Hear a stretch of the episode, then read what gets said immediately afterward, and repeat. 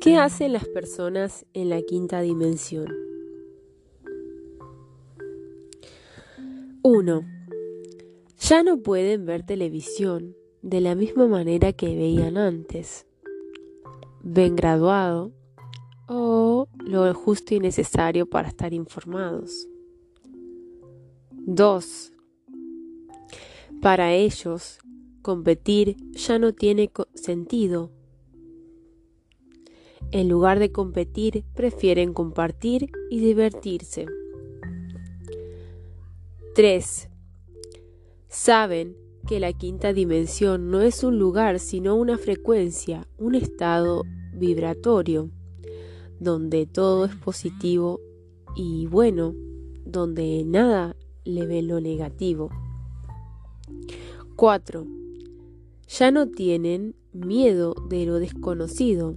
Saben que el mundo extrafísico es parte de la naturaleza y la paranormalidad. Debe verse como algo natural y no aterrador y perturbador. 5. Saben que el diablo no existe, lo que existe es una gran egrégora alimentada por el orgullo, el egoísmo, la codicia, los miedos y las ilusiones. Solo existe Dios o ese poder que tiene para protegernos. 6. Quieren estar solos, pero al mismo tiempo, cuando están con otras personas, quieren estar con ellos plena e intensamente. 7. Sienten que tienen un propósito en la vida y quieren encontrarlo. 8. Se dieron cuenta de que ganar en la vida no significa morir rico y mucho menos derrotar a los demás para demostrar que son mejores y más combativos. Saben que ganar en la vida es superar sus límites y sus miedos y llegar al final de su vida con un corazón que late con gratitud, sabiendo que si no pueden satisfacer todo lo que han logrado, al menos lo han intentado. 9.